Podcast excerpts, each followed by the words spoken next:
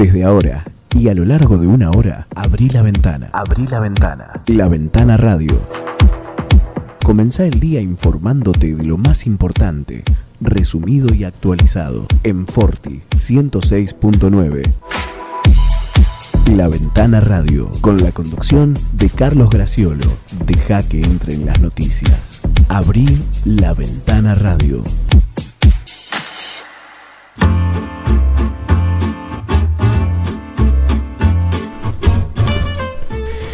Hola, hola, buenos días. Bienvenidos a La Ventana Radio, bienvenidos a Forti en la 106.9.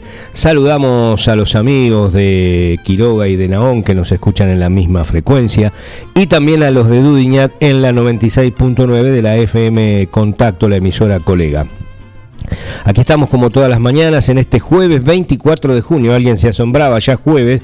Bueno, sí, ha corrido la semana. Ha corrido la semana con una eh, mm, jornada del día de hoy con cielo nublado, pero bueno, que se anuncia mayormente soleado y con 9 grados en estos momentos sobre 9 de julio y sus alrededores, una máxima pronosticada para la jornada de hoy en 17 grados.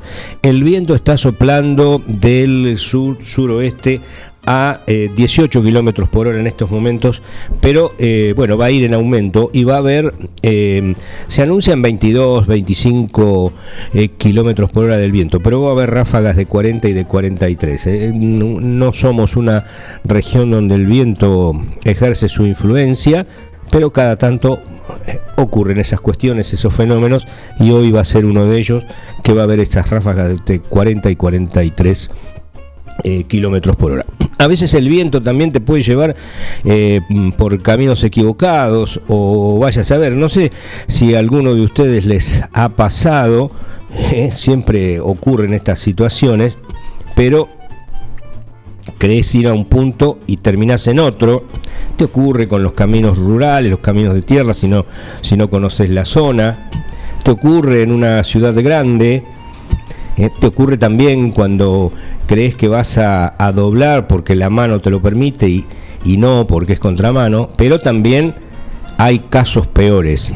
Seis hinchas franceses quisieron viajar a ver a su selección que jugó el sábado de visitante contra Hungría en Budapest, pero su desconocimiento de la geografía europea lo llevó a otro destino. Sacaron pasaje a Bucarest y recién se dieron cuenta de su error cuando llegaron al centro de la capital rumana. Los hinchas franceses dijeron que ni los colores de las banderas ni el idioma de los empleados del aeropuerto los habían alertado de que estaban en el destino equivocado. Los amigos creyeron que los fanáticos ucranianos, vestidos de azul y amarillo, llevaban los colores del rival de Francia, aunque la enseña húngara es roja, blanca y verde. Buen día, Miguel Bengoa. Buen día, estoy anonadado. Eh, es increíble, ¿no? En, principio se parecen porque Bucarest y Budapest es como que te podés equivocar, pero cuando llegaste a otro país, estamos hablando de Rumania. Es como, no sé, jugás, si Argentina juega con Paraguay, terminás en, Bolivia. O en Uruguay. O en Uruguay. Que son grafías parecidas. Bueno, acá estamos tan cerca que es muy muy difícil, Siempre incluido el idioma que nos que nos que nos une un poco, ¿no? Siempre va a haber algún distraído. La diversidad a veces de los idiomas, eh, con raíces comunes sí o no en, en, el centro de Europa, puede llegar a confusión, pero bueno, fue un error fatal, no sé si fatal en cuanto a las consecuencias, pero sí para los bolsillos, la pérdida de tiempo y la imposibilidad de ver realmente el, el partido. Un poco distraídos también con los colores, porque... Sí, totalmente. No sabían ni contra quién iban a jugar. Bueno, así que ya lo saben, Budapest eh, es la capital de Hungría, Bucarest la de eh, Rumanía. Rumanía. Algunos le dicen Rumania y otros, le dicen, Rumanía. Bien. El idioma es obviamente totalmente distinto. Sí, sí. Eh, Pero bueno, incomprensible si sos francés o, español. Más todavía. Hablan en algo que no sabes qué. Más todavía. Hoy tenemos un día que es como para detenerse en cada uno de los personajes que tienen que ver con esta jornada. Es ese día del año en que, bueno, está sobrecargado por las figuras que, que aparecen enlazadas con, con, lo que ocurrió en una jornada como hoy con, con algún dato puntual de, de, todos ellos. Y algunos que se agregan que, que, nadie los menciona.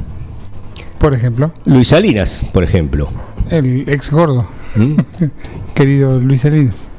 Claro, que nació en la ciudad de, de Montegrande, aquí en la provincia de Buenos Aires, guitarrista, cantante y compositor que ganó tres premios Gardel, nada menos, y un Conex, y ha publicado 16 discos, un eximio ejecutante de la guitarra, eh, que también se prolonga en, su hijo. Eh, bueno, habitualmente vemos a Salinas en, en televisión, lo hemos visto, pero digo, Salinas es uno de los que no se mencionan, pero hay varios que están allí, o porque sea el día de su fallecimiento, o porque sea el día de su nacimiento. En el año 2000, a los 27 años, murió en un accidente de tránsito el cantante Rodrigo Bueno. Rodrigo, ídolo popular, uno de los máximos exponentes del cuarteto cordobés, que grabó 11 álbumes y en ese accidente que ocurrió en la autopista Buenos Aires-La Plata a la altura de Berazategui, también murió Fernando Olmedo, el hijo mayor del cómico Alberto Olmedo. ¿eh? Ambos fallecidos trágicamente, padre e hijo. Involuntariamente entró en el Club de los 27, que es el de los, de los músicos en general rockeros a los que se hace generalmente referencia, que tienen una vida relativamente intensa y relativamente corta. Era una noche intensa, te iba de un lugar a otro Sí, creo que el error en este caso no fue de él, sino del conductor.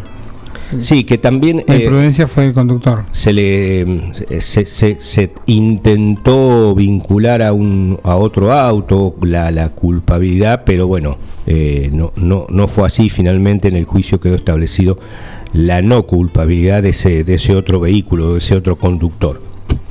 Eh, intensa también eran las jornadas de, de, de, de esas actuaciones y la vida de Rodrigo ¿eh? que eh, era aceleradísima por, es, por, esos, por esos tiempos. ¿no? A, favor, a, favor, suyo diríamos que no iba al volante. No, no justamente. Lo que le sirve es de atenuante de, de, de, de, no culpabilidad. Pero bueno, fue de un impacto eh, importante popularmente, como todo ídolo popular, que repercutió por, por mucho tiempo. Justamente un impacto. Después se fue se fue apagando también eso en, en Hubo hasta casi ese un, santuario que casi se había. un culto. Claro. ¿Qué, ¿Qué, ocurre con los ídolos populares? Pasó con Gilda, eh, pasó con con Gatica, pasa, siempre pasa. Y pasa con Carlos Gardel.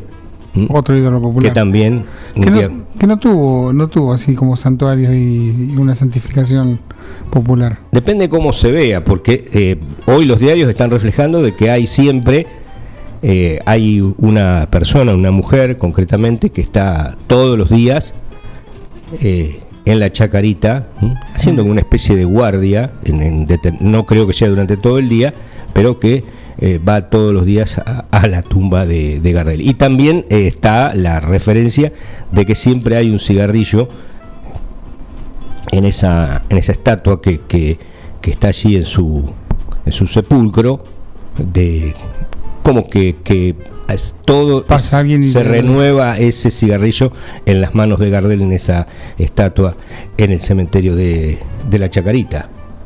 No sé dónde está Gardel. Fue una repatriación larga y tediosa porque hubo que traer el cuerpo, pero como tres o cuatro años después fue. Que, que también fue de una manifestación popular importante. En ese momento sí. Uh -huh, sí también, sí. sí. No fue como decimos a la, a la vera de la ruta el santuario que hubo para tiene Rodrigo. todo exacto y tiene todo esa ese recorrido como mencionaste toda una una historia eh, muy muy singular que hoy no la vamos a tratar pero que, que, que da cuenta justamente de, de la situación de, del el traer el, el, cuerpo de Gardel hasta la República Argentina, ese accidente en el aeropuerto de Medellín. Ayer habíamos hablado de que había sido su última actuación. Bueno, la voz del Zorzal Criollo, como se le llamaba, fue la del máximo exponente del tango, ha sido preservado por la UNESCO como patrimonio cultural de la humanidad y cada tanto se reeditan nuevas versiones y cada vez, digamos, la, la, la técnica posibilita eh, más y mejores grabaciones, aunque parezca imposible. Con lo cual se cumple el, mito, dice que cada día canta mejor. Canta mejor, sí. Puede ser desaparecido. Ah, uno a veces se pregunta, en, este diálogo que tenemos, el, otro que está hablando es Miguel Bengoa, que hoy no lo presenté, no lo saludé, pero bueno, es nuestro habitual eh, compañero de todas las mañanas, responsable de la musicalización y puesta en el aire. Lo de musicalización, eh, o sea, él, él está cobrando el, el plus, de, musicalizador, pero en realidad en este programa musicaliza poco. Pero bueno, ya, ya vamos a ajustar esos detalles. El tiempo nos demanda más. No es culpa de él, ¿eh? no es culpa de él. Él, él está. Él tiene toda la, la, el archivo musical eh, a mano, pero bueno, a veces la situación no, no se lo permite. Y otra curiosidad que tiene es que eh, también en, ese accidente, no, no, no Bengoa, sino el, el accidente de Gardel, es que también murió el letrista y compositor, eh, periodista, eh, Alfredo Lepera. Se lo adjudica como brasileño su nacionalidad, que en realidad sí, porque eh, nació en, en, Brasil, pero fue solamente fortuito. El barco que traía a sus padres hacia la Argentina, bueno, ante la situación de gravidez de su mamá, eh, debió, debió bajar a, puerto y nació allí en, en un lugar determinado de, de Brasil. Por eso la, la, la curiosidad que Alfredo Lepera, el autor de los más famosos tangos de Gardel, es nacido en Brasil. Bueno, también murió allí en ese mismo accidente eh, que le costó la vida a Gardel, Alfredo Lepera, que escribió entre otros El día que me quieras, Volver y Por una cabeza. Y también Barbieri, el guitarrista. Claro, que... Eh, Uno de los guitarristas de Gardel. Creo que abuelo de Carmen, de, Carmen, de la actriz Carmen Barbieri. Eh, padre de, del Alfredo Barbieri. que era el que integraba el dúo cómico con Don Pelele. Eh, bueno, otra de las cuestiones que tienen que ver con la jornada de hoy son los nacimientos de Lionel Messi y de Juan Román Riquelme. Eh, Messi en Rosario, el, el, astro que ya lleva ganado seis balones de oro y 34 títulos con el Barcelona allí donde juega y referente ineludible de la selección argentina, el máximo goleador de nuestra selección que lleva marcado 70 goles. Esto es siempre dinámico, ya lo sabemos. En el caso de, de Riquelme, su nacimiento corresponde al año 1978 en San Fernando. Y es, 43 dice la cuenta. Claro, es de, de Riquelme.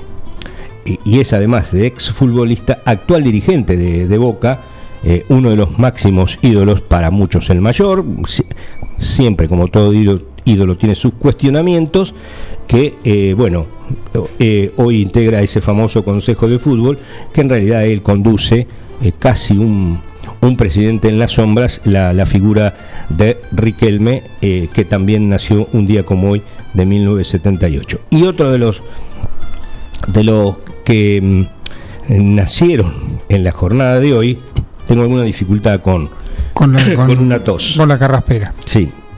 Eh, por, eso alguien lo mencionó como el Día de la Cultura Popular Argentina.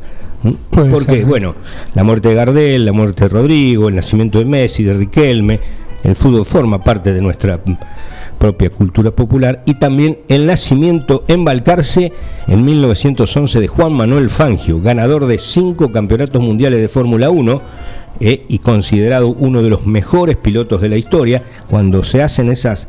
Hay algunos documentales muy buenos en la, en la televisión, sobre todo en la plataforma de Netflix, que, eh, bueno, refiere la vida de Fangio y hay un estudio científico, técnico, con computadoras, con proyecciones, donde participan distintos, eh, bueno, ingenieros, distintos estados, eh, los que se dedican a las estadísticas y concluyen en que sumada un montón de cuestiones puestas en la, en la consideración de, la computadora, Fangio fue el más grande de todos.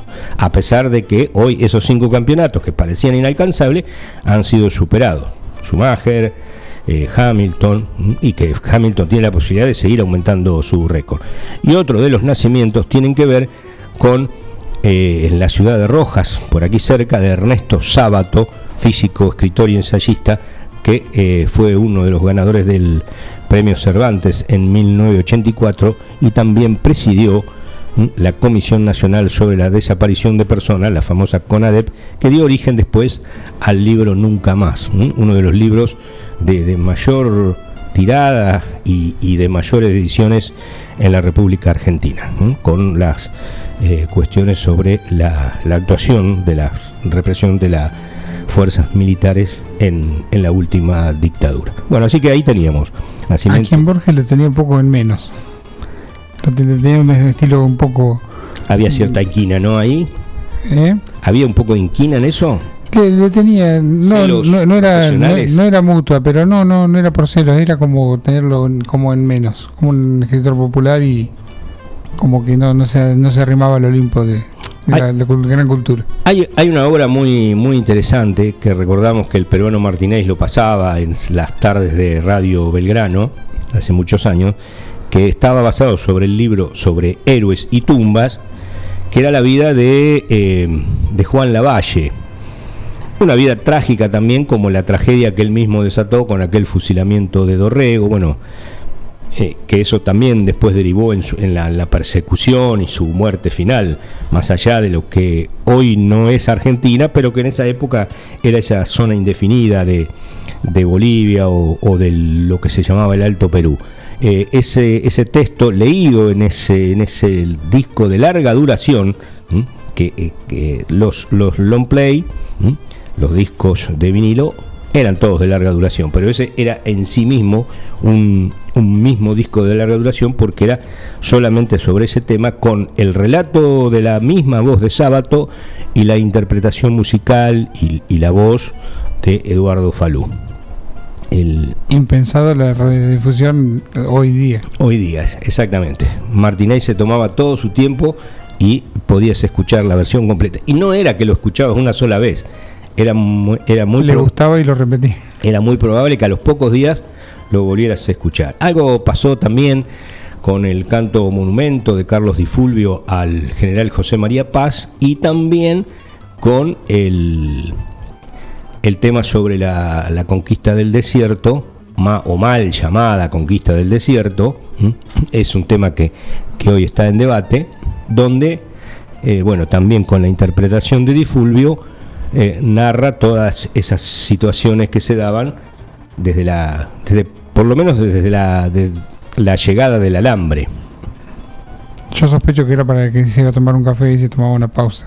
Eh, era probable también. El operador. Decía aquellos versos de, que creo que pertenecían también un poco a Di Fulvio, que el gran uso de Inglaterra hila vellones de fierro.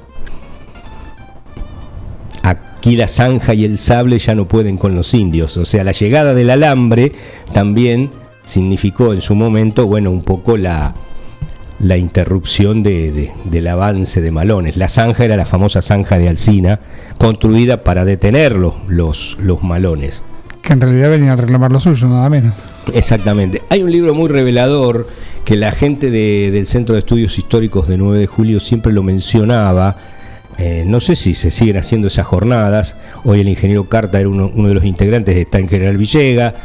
Eh, bueno, estaba, Roberto Castro, eh, estaba Gutiérrez, bueno, toda gente que funcionó mm, con, sus talleres o sus jornadas de, historia en la sede del diario el 9 de julio del Vespertino, pero que siempre se hablaba de Guerra al Malón, un libro, el libro con las memorias del comandante Prado, que es un libro muy, muy cortito, que está también en, en la web, por, por su antigüedad ya es de fácil, de libre acceso, y donde cuenta la verdadera vida que se da eh, o que se daba en aquellos eh, lugares que, que se llamaron fortines, aquellas guarniciones con, muy pocos soldados, con las peores penurias, las peores miserias, mal, mal comidos, pero mal comidos es mal comidos en serio y cuando decimos mal vestidos también tremendos fríos, tremendos... Poca intendencia tenían.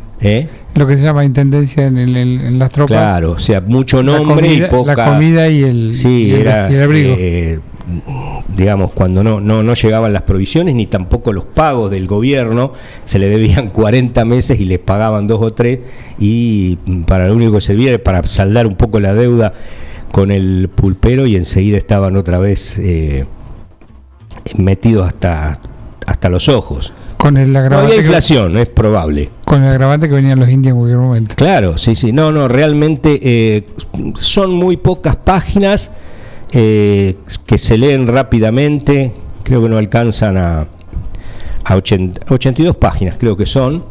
De, bueno, pueden ser eh, extensas o, o más chiquitas, pero eh, suficientes para, para conocer de primera mano.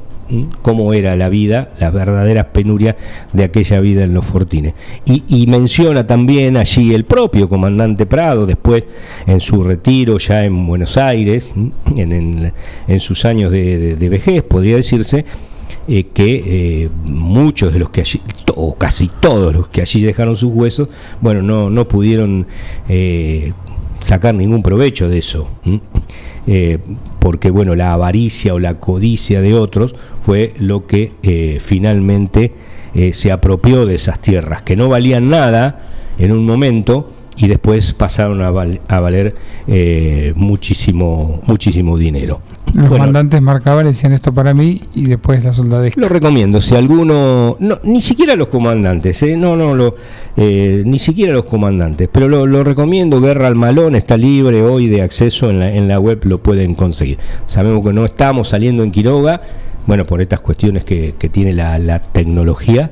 Son las 8 y 23, vamos a hacer la primera pausa, es jueves 24 de junio, recordamos 9 grados la temperatura, cielo nublado, eh, se anuncia mayormente soleado, veremos, 17 la máxima prevista para la jornada de hoy, el viento sopla del sur-suroeste a 18 kilómetros por hora, se anuncia también una jornada un poco más ventosa que lo habitual, ráfaga de 40 kilómetros por hora, la visibilidad alcanza los 8 kilómetros 100 metros y ha- recién, hace muy poco, ha amanecido sobre el 9 de julio y sus alrededores. Ya volvemos. Laguna Los Pampas, pesca, turismo, recreación. Un lugar ideal para disfrutar en familia y al aire libre. Ubicado en Ruta 70, acceso entre Quiroga y Martínez de Oz.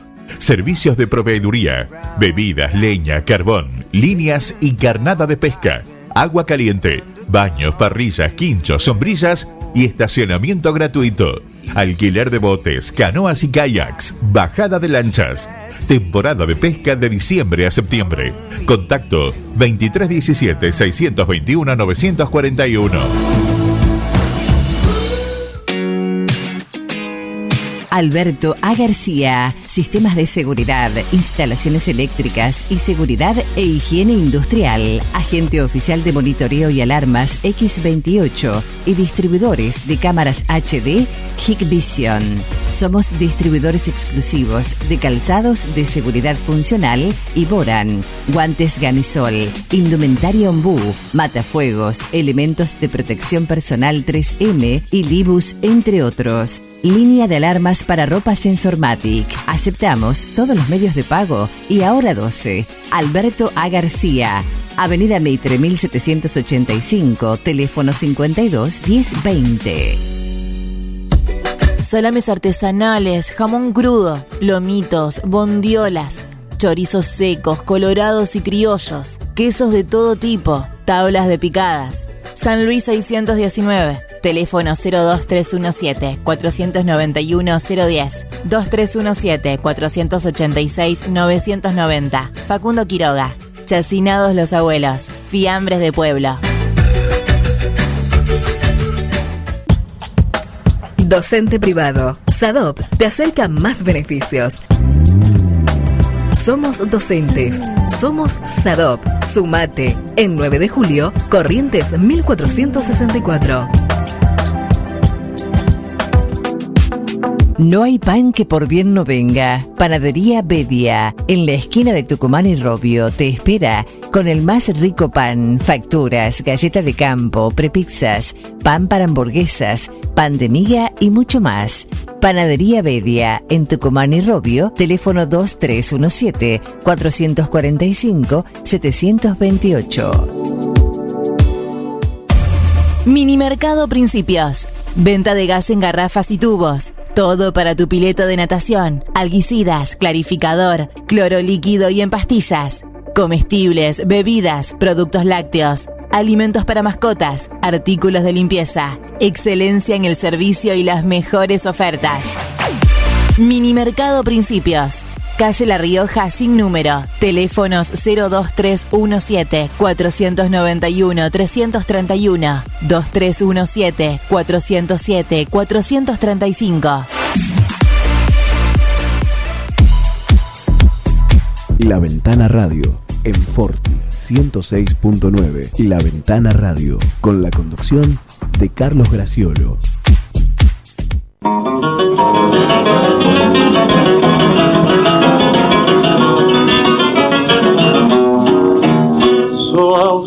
Ausencia esta congoja me dio y a veces su recuerdo en mi piel de pronto se me ahoga el dolor y nada me consuela. Y siempre más lejos de verme sin ella mi paso va adelante y atrás el corazón.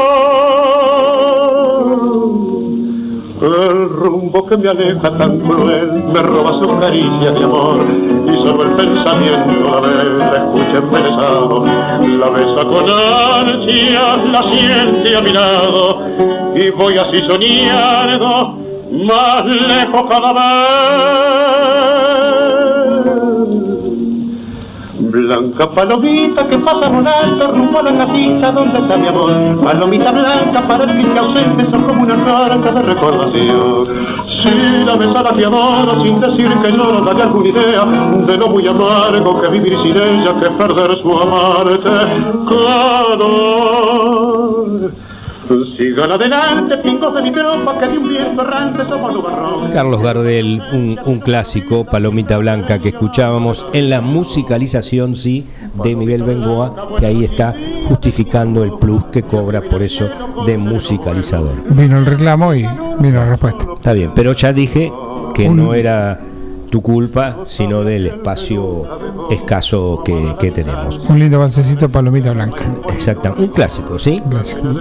Justamente se ve muy notoriamente la pronunciación de las N que las reemplazaba por R's. Sí. Dice que ¿Qué? tiene una dificultad técnica de, de mantener la afinación en la N y por eso Usaba la R. usaba la R una, un, Hay, muy lentamente. hay muchas geografías, eh, geografías, biografías que sobre, sobre la vida de Gardel, algunas mejores que otras, eh, pero también eh, es, es un intérprete como popular y que ha cruzado el siglo XIX y también el perdón el siglo XX y el siglo XXI, bueno, que eh, es, es abundante justamente esa bibliografía sobre Gardel. Vamos a lo a lo mm, a lo nuestro, a lo más cotidiano, a la realidad eh, de cada día, que tiene que ver con la habitual conferencia de prensa del Comité Conjunto de Crisis en Salud que se dio en la jornada de ayer.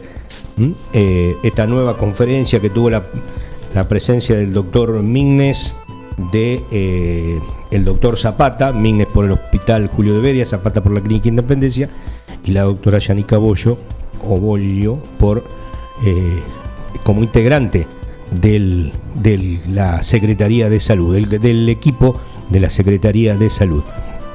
Bueno, esta nueva conferencia de prensa, allí se volvió a, a manifestar la misma necesidad de mejorar todavía aún más las situaciones de cuidado y esencialmente en las reuniones sociales que a, a juzgar por las palabras de la doctora Bolio siguen siendo la, eh, la fuente principal de, de contagio de los números que arroja el distrito eh, y la necesidad de, profundizar esos, con, esos controles, esos cuidados. Se apela otra vez nuevamente al compromiso de los vecinos para que se pueda en algún momento pasar a la fase 3 que a veces no es una situación caprichosa, como algunos pretenden hacernos creer, sino que es decididamente una situación que eh, tienen que ver las estadísticas, los números de, de lo que así ocurre. Hemos tenido una semana eh, sin grandes cambios en cuanto a la cantidad de casos totales. Esta semana sumamos un total de 200 casos, es un número muy similar al de la semana anterior. Nosotros esperaríamos, o lo ideal eh, sería empezar a bajar un poquito ese número. Es muy bueno que ese número no aumente, pero la idea sería poder bajarlo. Eh, sucede que hasta tanto no tengamos una mejora en el nivel de casos, nos va a ser muy difícil poder cambiar de fase. Eh, la provincia mira nuestros números y en función de eso determina en qué fase estamos y sería una pena no poder mejorar esa situación. Bien, ahí estaba la palabra de la doctora Yanica Bullo eh, refiriéndose a, esa eh, situación que, nosotros habíamos mencionado del de extremar los cuidados, de profundizar esos cuidados. Después habló de la mejora que eh, existe en las localidades, dio algunos datos eh, una situación que, se da de, mejoría eh, casi uniforme. El mayor número de casos se registra en, en Duñat con 27, mientras que en Quiroga, Patricio y la niña se registraba un caso. Ayer la propia delegación de, Facundo Quiroga había eh, mencionado en una red social la, la situación eh, de, de, alivio, de, alegría de que no había casos. Bueno, eh, para Dueñas es un número alto, 27. Para Dueñas es un número alto. O sea que un caso cero, bueno, no es una, una gran diferencia. Siempre decimos que esto es dinámico. En, en, la medida que se hacía el anuncio en la conferencia de prensa, por otro lado, en paralelo, la delegación decía que no, no había casos. Podía ser también eh, cierto que era un, dato mejor ajustado por, por el tiempo que transcurrió entre la conferencia de prensa y cuando hizo el anuncio la, la delegación de, de, Quiroga. Pero 27 en Dueñat, eh, si bien ha disminuido con respecto a semanas anteriores, todavía sigue siendo, en nuestra opinión, en nuestra visión, un número alto. Pero bueno, lo, positivo es que viene bajando. Eh, en French, Morea y 12 de octubre hay tres casos respectivamente. Eh, y en Naondene y el provincial no había casos, dijo la doctora la doctora Bollo. Después también se refirió a, a la vacunación en las localidades, eh, esto fue en Quiroga y Duñá el sábado pasado, 130 eh, fue el número que se que quedó allí flotando de la cantidad que entre uno y otro lugar eh, de vecinos que recibieron la primera dosis, aquellos que bueno que habían perdido el turno, eh, aquellos que no habían podido viajar y también de personas que estaban postradas, de, imposibilidad de salir de sus hogares y de los casos que tenían turno asignado para ese mismo sábado y para el domingo, bueno, que eh, necesariamente no, no, no tenían la la obligación de salir porque tenían la vacunación en la puerta de su casa prácticamente.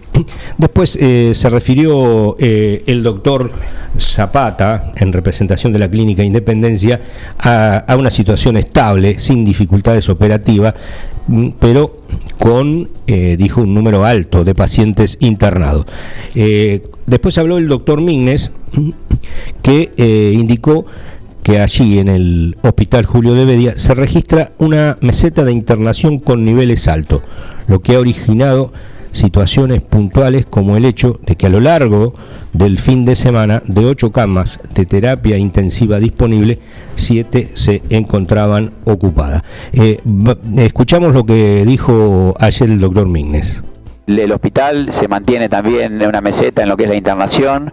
En muchos casos la, sala de COVID está eh, permanentemente con un girocama, se dan altas pero vuelven a internarse pacientes con un nivel de 12 o 15 pacientes permanentemente internados y la terapia intensiva con 4 o 5 pacientes COVID permanentemente internados, algunos en asistencia respiratoria mecánica, con la salvedad de que tuvimos un fin de semana con alguna complicación. Estuvimos muy justitos de las 8 camas de terapia intensiva que tenemos habilitadas en este momento. El día domingo, lunes, estuvimos con siete camas ocupadas, con una sola cama disponible. O sea, son todas cosas que hay que tener. Ahora ya se liberó, se fue, se pueden dar pacientes de alta, pasar a la sala, pero hay momentos donde se hace una encrucijada, se hace como un cuello de botella, que eso es lo peligroso que puede llegar a, saturar el sistema de salud. Eh, son cosas que también la, provincia mira eh, para, tomar decisiones en cuanto a las fases, eh, que es lo que es la cantidad de camas ocupadas en la terapia intensiva. Bien, ahí escuchábamos la palabra del doctor Mignes. Después la doctora Bollo em, se refirió al tema de, los cambios, porque es justamente una situación que a veces eh, preocupa por qué o cuándo se cambia de fase, se sube en realidad eh, de fase en 9 de julio y la, y la zona. Eh, ella dijo que depende de varios criterios, no, no solo de los casos, que a veces uno, bueno, simplifica diciendo que hubo tantos casos eh, tantas altas que en ese balance que va subiendo eh, se, imposibilita. Eh, cuando hay más casos activos se imposibilita el cambio de fase. No, participan varios criterios para, para esa modificación de fase. También tienen que ver allí la ocupación de camas, la cantidad de positivos con respecto a la cantidad de negativos y la población total con la que tiene COVID. Estamos con un censo del año 2010. Eh, yo eh, allí se hizo un poco eh, hincapié o se intentó, digamos, una una crítica a, que esas cifras están desactualizadas, pero es las cifras que rigen para todos los distritos del país. De alguna manera es beneficioso porque es menos cantidad de gente no es que es 9 de julio el que se lo perjudica mm, con, las cifras del censo, sino que todos están, eh, están incluidos en esas eh, decisiones que se toman con las mismas cifras. Eh, y que, bueno, dijo que había que cuidarse para que la, la, situación esa mejore, para que influya y para que se modifique.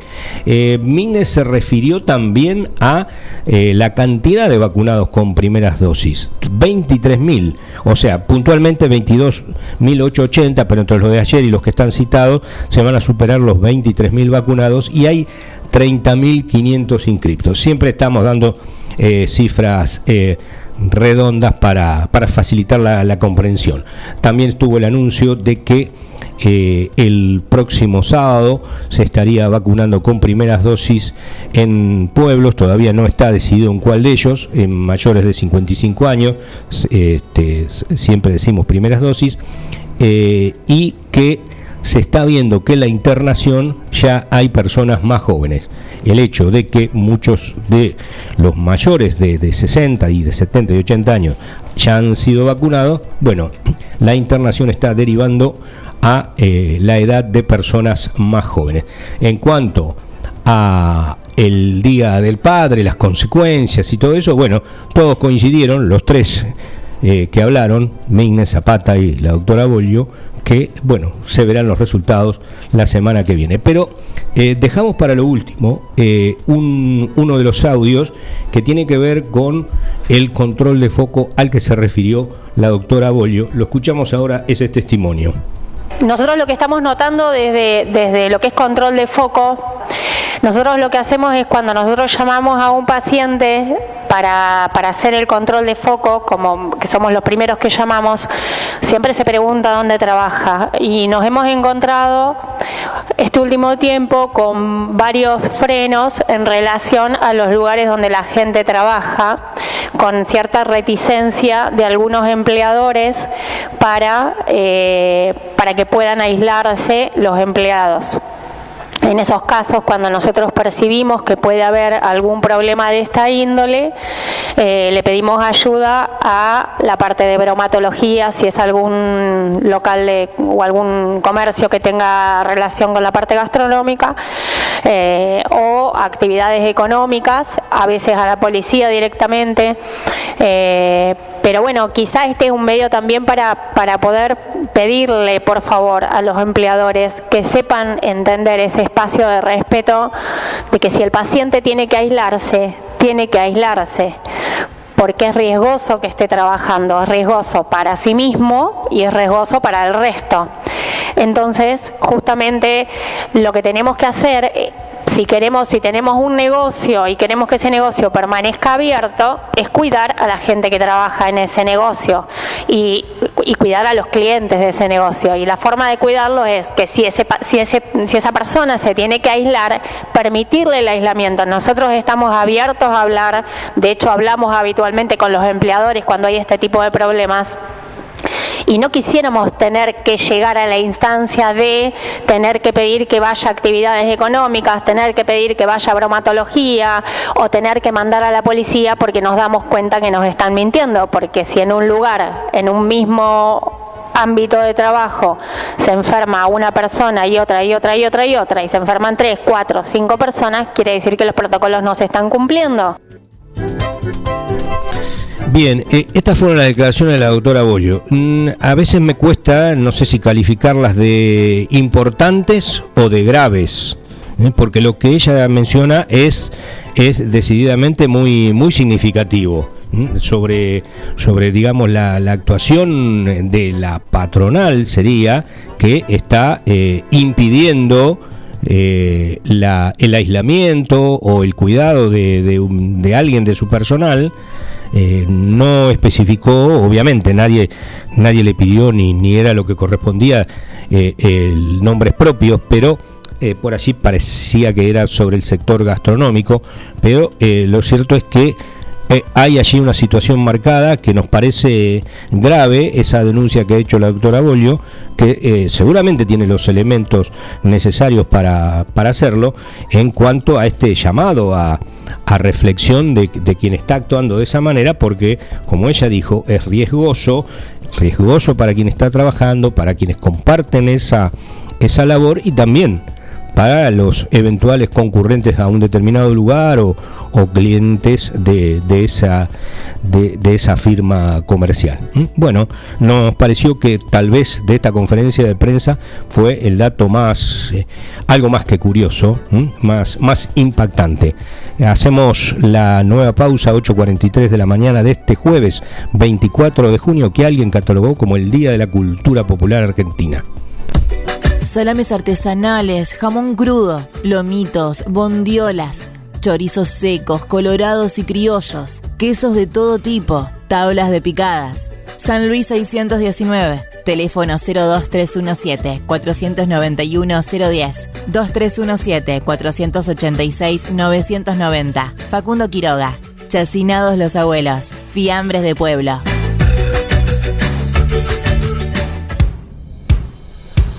Laguna Los Pampas, pesca, turismo, recreación. Un lugar ideal para disfrutar en familia y al aire libre. Ubicado en Ruta 70, acceso entre Quiroga y Martínez de Oz.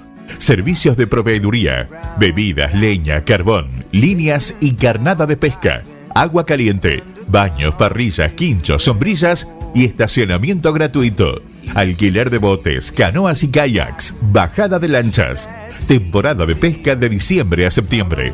Contacto 2317-621-941. Pizzería Francesco, la posta de lo bueno. Empanadas, sándwich, tartas, tortillas y la mejor variedad de pizzas. Abierto de martes a domingo con envíos a domicilio 52 18 10. Pizzería Francesco, la posta de lo bueno. Minimercado Principios. Venta de gas en garrafas y tubos. Todo para tu pileto de natación. Alguicidas, clarificador, cloro líquido y en pastillas. Comestibles, bebidas, productos lácteos. Alimentos para mascotas, artículos de limpieza. Excelencia en el servicio y las mejores ofertas. Minimercado Principios. Calle La Rioja sin número. Teléfonos 02317 491 331 2317 407 435. No hay pan que por bien no venga. Panadería Bedia, en la esquina de Tucumán y Robio, te espera con el más rico pan, facturas, galleta de campo, prepizzas, pan para hamburguesas, pan de miga y mucho más. Panadería Bedia, en Tucumán y Robio, teléfono 2317-445-728. La Ventana Radio. Deja que entren las noticias. Abrí la Ventana Radio.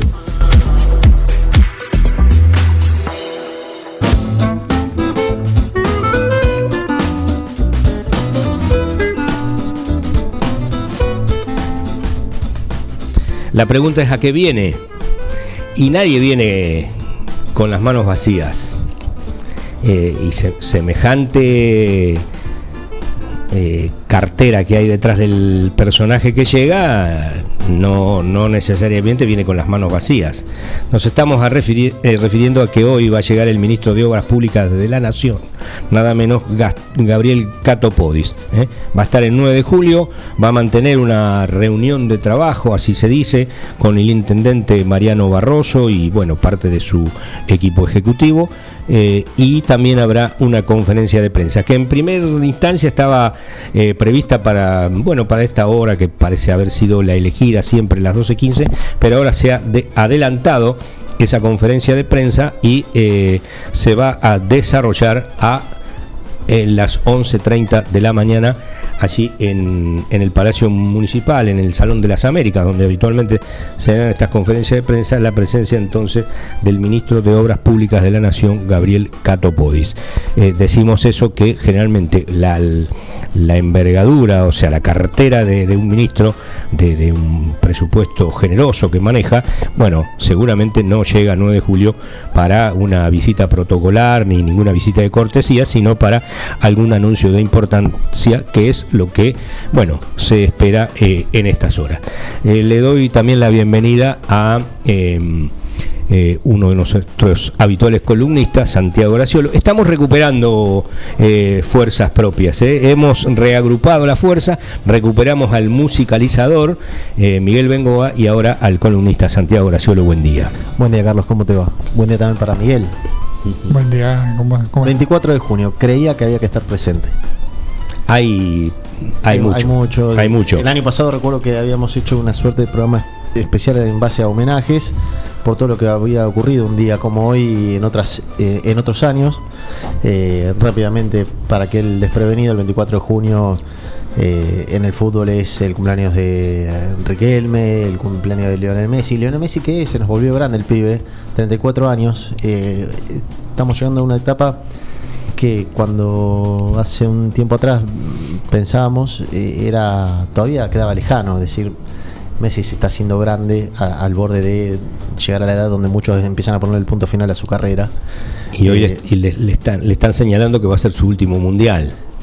Mm, Es, es- cierto que es un- más un señalamiento mediático que probablemente lo que salga de su entorno, pero todo parece indicar que, que sea en ese sentido, ¿no? Que Qatar 2022, allá por noviembre y diciembre del próximo año, Si Argentina clasifica. eh, podría ser la, la última función eh, en una Copa del Mundo. Eh, Copa del Mundo a la que va a ir Argentina y va a estar clasificada, no va a haber ningún inconveniente con eso. Eh, Vos decís. sí, cómo no. ¿Por qué hay alguna duda? No, no, digo, matemáticamente se puede dar, se dan todas las posibilidades. Ah, sí, claro. Sí. Matemáticamente. Pero bueno, Eh, después hay que analizar eh, a qué se va o en función de, cómo se llega a, ese, a esa Copa del Mundo. Yo es- estimo, por lo que uno está eh, viendo en el último tiempo, en el proceso que se inició con Lionel Scaloni, que continuó de, de la mano de, de Sampaoli. Recordemos que Lionel Scaloni era uno de los asistentes de, de Jorge Sampaoli en el último Mundial de Rusia 2018. Eh, Creo que Argentina debería aspirar como mucho a una semifinal de la Copa del Mundo. No, no, no creo que le dé para mucho más a, a esta a, esta, a este proceso, a esta camada, pero bueno, está justamente en eso, en un proceso, en un desarrollo, y habrá que darle el tiempo necesario para que, para que esto de alguna manera evolucione. Eh, si uno mira la Eurocopa que se está desarrollando por estos días en Europa, se dará cuenta que Sudamérica ha quedado y va quedando cada vez más, eh, es una suerte de una figura eh, si, si se quiere poética, es aquel tren que se está yendo de la estación y deja atrás eh, a, a Soledad Villamil quizás eh, en el secreto de sus ojos y Darín yéndose, bueno. Sí, los saludos. En el tren con Darín van los europeos de la Eurocopa justamente y, y queda un poco relegada la- el nivel de, de Sudamérica que siempre salva un poco o- o da la, la talla de lo que ocurre con justamente con Argentina y Brasil eh, y algún otro equipo que por, por momentos puede tener un, un buen rendimiento. Pero me parece que a, a rigor de verdad y a ser justo con el análisis eh, la Eurocopa es justamente eso no una, una suerte de mundial sin Argentina, Uruguay y Brasil eh, 24 de junio, cumpleaños de Lionel Messi, cumpleaños de Juan Román Riquelme. Eh, es el día que se recuerda eh, el gol de Cani A Brasil, en el sí, no, no- no 90. lo mencionamos para no hacerlo muy extenso hoy, pero El cumpleaños de Sábato también, Sí. Ernesto Sábato. nacimiento de Fangio, Eh, se nos van a mezclar con algún fallecimiento también, que, como es el caso de Rodrigo y Carlos Gardel. Bueno, eh, alguno, como decías vos, señaló que podría ser tranquilamente el Día de la Cultura Popular, otro dice, de casualidad no fue feriado, eh, por la cantidad de acontecimientos, pero tiene que ver más con esto, ¿no? Con, con el, el- el tratar de, de recordar cada uno de estos hechos. Eh, también está por allí dando vueltas ese gol de pecho y volea de Maxi Rodríguez a México en el Mundial de Alemania 2006 y, y otros tantos hechos que, que se pueden recordar de un 24 de junio como hoy. Atentos a los números de la quiniela. Los que son jugadores, en la jornada de hoy. sí, siempre sale el día de Gardel, dicen. Carlitos Gardel. eh, Claro, y lo- Lepera también.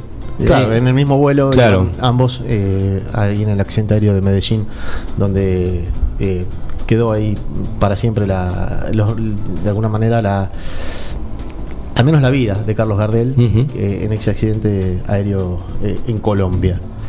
Em, Eh, no, y teníamos también el tema de Fangio que decía justamente, eh, no solo había, había sido el quíntuple campeón del mundo, sino considerado por, por sus, sus pares mm, de, de- generaciones posteriores como el más grande de todos los tiempos. Algo que a veces a los argentinos nos cuesta entender o nos cuesta reconocer, pero la, la magnitud de esa figura, bueno, después el paso de los años va pagando también eso. Hay un muy lindo documental sobre Ayrton Senna, el campeón brasileño que, que supo conquistar no solamente la cima del automovilismo mundial, sino también la idolatría popular brasileña, eh, que fallece en el año 94 y que algún material de archivo eh, lo muestra refiriéndose como a- a- eh, como uno de los grandes ídolos, quizás su propio gran ídolo, a- al maestro Juan Manuel Fangio, eh, así lo, lo denominaba Ayrton Senna, eh, en referencia al hombre, al chueco de Balcarce, que, supo escribir páginas eh, muy importantes en el automovilismo mundial en épocas donde las medidas de seguridad no eran las, eh, las que se conocen hoy, las, los- las máquinas no eran, no tenían el desarrollo que tienen en, en esta actualidad, así que para darle un poco de magnitud al recuerdo de Fangio, me parece que, que Senna, que lo rescate 40, 50 años después de aquellas eh, primeras temporadas de Fórmula 1 en los inicios, junto a otro grupo de argentinos como Froilán González, aquel piloto que supo darle por primera vez un triunfo a la escudería Ferrari. ¿Quién iba a decir, no? Que alguna vez Ferrari tuvo su primer triunfo de la mano de un argentino, como fue Froilán González, bueno, y tantos otros más eh, pilotos que fueron acompañando esos inicios de- eh, incipientes de una Fórmula 1 que distaba mucho de ser lo que después fue, un gran circo o- de entretenimiento. Hoy, hoy un, un cambio de, de- de- de neumáticos, de cubiertas ¿m? o de rodado, como se quiera decir, eh, tarda dos segundos. Ya es una exageración tres. Bueno, en ese momento se bajaba el piloto, eh, se hacían otros aprontes en otras ade- adecuaciones. En, Se tomaba un mate. no, no sé, pero casi. pero casi, o sea, no, no estaba dentro de los parámetros el, eh, el apuro en el, en el cambio o en, o en esa llegada a boxes, ¿m? que estaba a la vista de todos. ¿eh?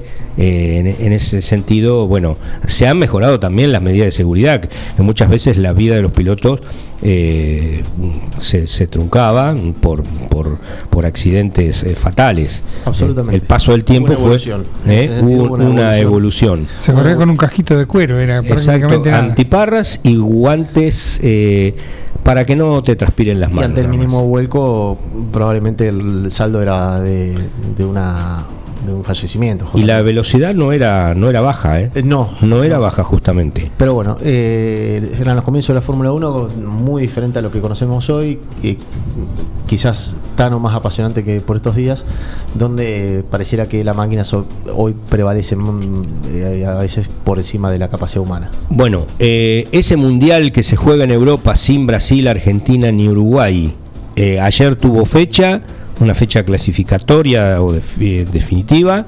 Eh, hoy no sé si hay alguna otra.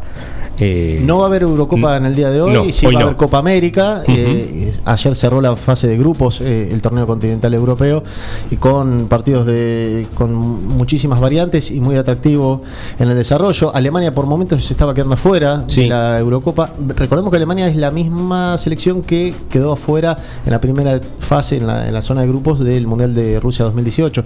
Una segunda eliminación consecutiva en zona de grupos hubiese sido un golpe muy duro para el fútbol alemán que está sufriendo una suerte de recambio generacional y, y de conducción técnica. Eh, se va eh, Joaquín Lowe, el técnico que lo supo llevar a la, a la cima del mundo en Brasil 2014, aquella final con Argentina que tanto nos cuesta a veces hacer mención, y eh, va a llegar... eh, ¡Mafiosos!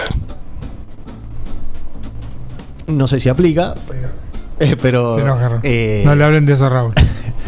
Eh, llega Flick, que es el hombre que dirigió al Bayern Múnich hasta hace muy poco tiempo, eh, al frente de- está al frente de la selección alemana. Bueno, Alemania que eh, por momentos se quedaba fuera, finalmente empató 2 a 2 contra Hungría.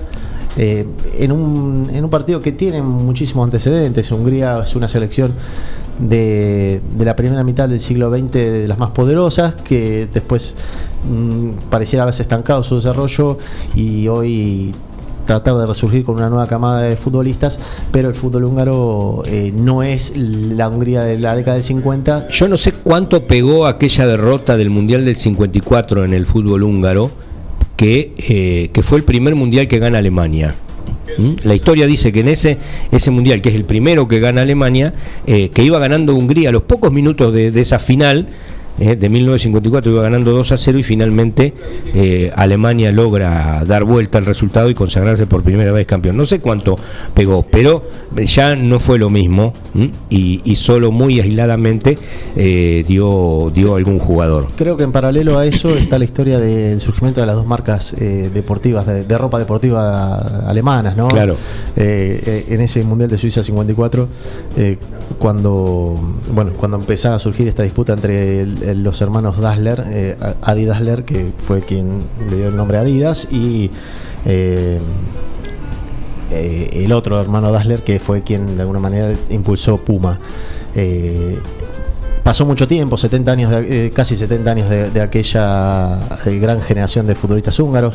Quizás con la referencia de Puskas y, algunos otros grandes jugadores que supieron brillar en Europa, pero es como un- una suerte de, de, de país eh, no, futbolístico dormido que quisiera resurgir o mm, de alguna manera de empezar a tener ese roce con otras selecciones. Bueno, le tocó un grupo difícil esta vuelta, Alemania, Francia y Portugal. Sí, el peor. Eh, el, el grupo, El grupo como la- lamentablemente los medios a veces denominan el grupo de la muerte, pero en definitiva es el grupo más, eh, al menos potencialmente competitivo, y, y hasta ahí llegó el sueño húngaro eh, este, en esta edición de la Eurocopa. Empataron 2 a 2 eh, Alemania y Hungría, con este empate Alemania clasificó a los octavos de final, también empataron en la, misma, zona, Portugal y Francia también 2 a 2, y de esta manera eh, se han clasificado los que en principio se consideraban los tres grandes candidatos de, de ese grupo.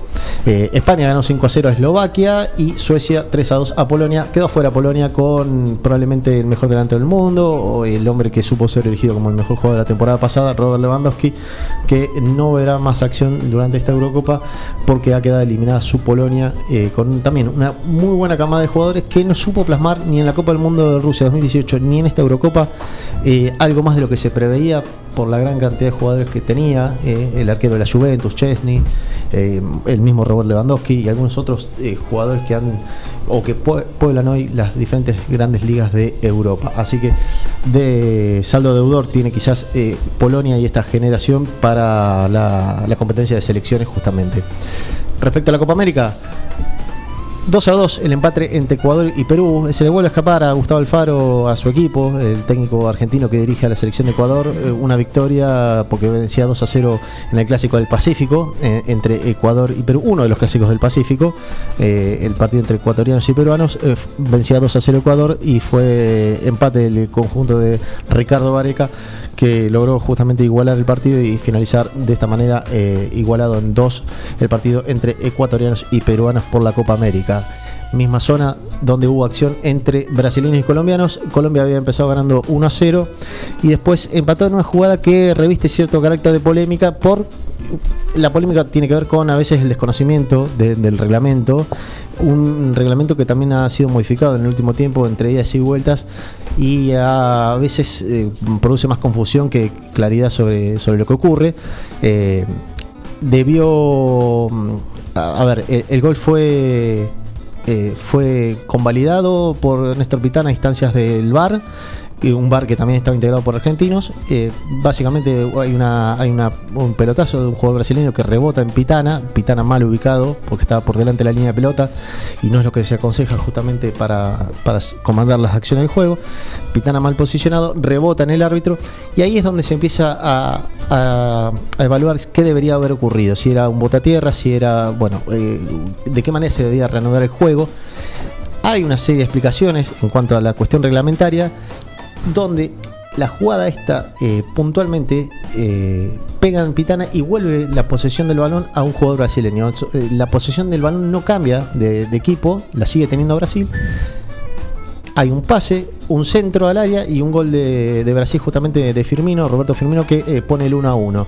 El gol está bien convalidado porque justamente no cambia la posesión del balón, que era uno de los detalles a tener en cuenta no, no, se, no se inicia un ataque prometedor. Ahí es donde quizás es la, situación más compleja de, comprender desde el punto de vista reglamentario. Habla el reglamento de ataque prometedor.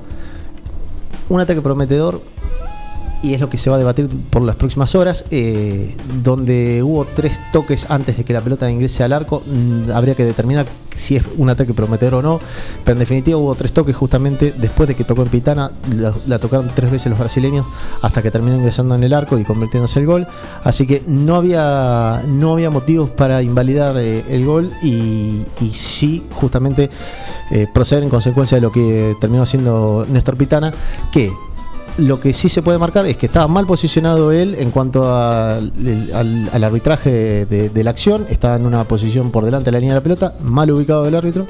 Y eh, tuvo, producto del pelotazo que recibió, quizás hay un, instante de, de, eh, amague a, creer que iba a cobrar justamente algo y finalmente no cobró nada y siguió la acción y a eso ese, ese movimiento corporal de Pitana terminó confundiendo un tanto a los jugadores eh, colombianos que creyeron que iba a cobrar eh, o iba a sancionar algo y no lo terminó haciendo. Desatenciones o, o no, marche preso diría alguno. El, Colombia perdió un poco de atención en esa jugada y terminó siendo el empate brasileño. En conclusión, vuelvo a repetirte, bien cobrado el gol eh, por parte de Néstor Pitana a instancias del VAR eh, que justamente igualó transitoriamente, parcialmente el partido. Se adicionaron 10 minutos y en el último, en uno de los instantes finales del partido, eh, Casemiro eh, puso el 2 a 1 para Brasil. No nos vamos a subir a todas esas cuestiones que tienen que ver con los audios que tiene habitualmente Miguel Bengoa sobre quejas hacia el bar y, todo ese tipo de, cuestiones. Lo, cierto es que si desde lo reglamentario está avalado, no hay nada que reclamar, ni hay nada que empezar a ver fantasmas ni, ni, manos negras en, una organización de, la Copa América como es la de Brasil 2021. los diarios colombianos están incendiados, literalmente, con bueno con la actuación de, Pitana en la noche de ayer. que todo esto porque me encontré con mucha, eh, eh, no te voy a decir bibliografía, no, claro, pero mucha mala interpretación o, o tendenciosa interpretación del reglamento. En definitiva, hay que tratar de eh, clarificar justamente, eh, pero es preocupante que, en algo tan sencillo eh, a veces los medios traten siempre de embarrar la cancha. Bien, y también nos vamos con esta última noticia. ganó Agropecuario, hizo más de un gol, hizo más de dos, hizo tres, algo impensado eh, porque normalmente no son goles los que le sobran al equipo de Casares, que ayer triunfó en el torneo de la Primera Nacional 3 a 0 como local ante Nueva Chicago y está ahí en una posición expectante ahora, ha sumado un par de puntos importantes en las últimas fechas. Eh, esa es la última de hoy, hoy viene el ministro de Obras Públicas de la Nación, eh, Gastón Cato Podis, a 9 de julio, conferencia de prensa a las 11.30, luego de esa reunión con el intendente Mariano Barroso. Veremos mañana qué es lo que trae entre manos Cato Podis a 9 de julio. Gracias por la compañía, gracias Santiago, gracias Miguel. Volvemos mañana a las 8 como todos los días. Hasta entonces.